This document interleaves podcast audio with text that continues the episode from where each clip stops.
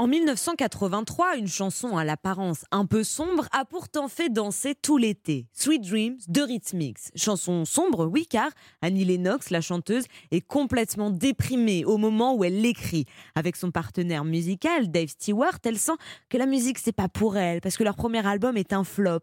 Alors dans Sweet Dreams, en deux couplets, et c'est tout, Annie Lennox parle de ce rêve, vivre de sa musique, qu'elle n'arrive pas à réaliser. Mais là, bingo, chance, le titre est un carton à sa sortie en 1983.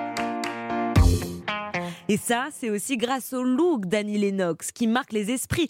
Son look androgyne, ses cheveux orange, ses tenues extravagantes et puis ses provocations, comme dans le clip de A Love is a Stranger où Annie Lennox incarne dans le clip une prostituée de luxe.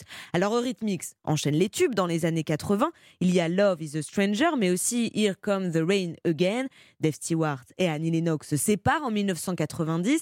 Elle, elle se lance dans une carrière solo et tous les deux, avec Eurythmics, ont été nommés en 2018 pour intégrer le Rock and Roll Hall of Fame, l'une des plus prestigieuses distinctions du milieu de la musique.